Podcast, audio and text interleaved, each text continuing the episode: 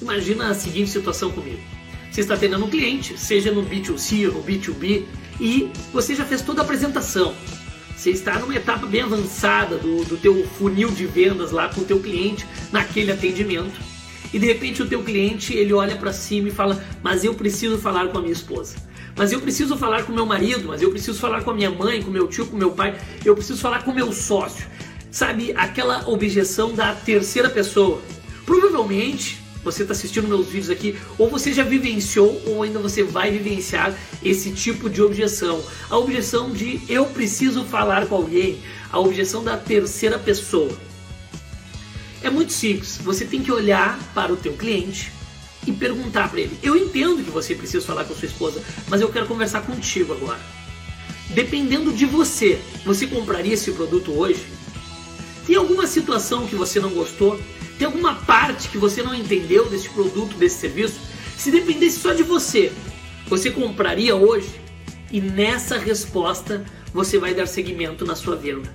Por quê? Se ele já percebeu o valor, se ele já entendeu que ele precisa daquele produto, daquele serviço, se ele já entendeu que aquele produto, aquele serviço vai gerar uma transformação, vai gerar um resultado para ele. Quando você perguntar para ele uma pergunta direta, olhando nos olhos dele, bom, eu entendo a situação, mas você compraria isso hoje se não dependesse de conversar com a sua esposa, com seu sócio, com seu tio, com seu filho? Você compraria hoje?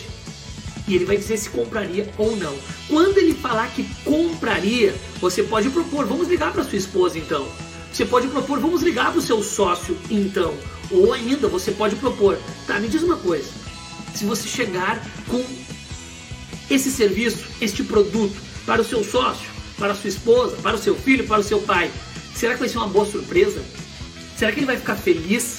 Você pode também propor que, já que ele decidiu que ele compraria aquele produto, aquele serviço, e ele não sabe se o sócio, se a mãe, se a terceira pessoa compraria, você pode propor que ele leve como presente. Ou seja, ele pode ligar na hora, ele pode levar como presente, ou ele vai ter que sair da tua loja, do teu funil de venda, seja online, não sei como é que é o teu business aí. Ele vai ter que sair e vai ter que ir lá pegar esse aval. Então, você valida com ele, quebra a objeção da terceira pessoa, verifica se tem como ligar para aquela pessoa na hora, ou se ele pode levar como presente, ou ele vai ter que ir lá falar com a pessoa.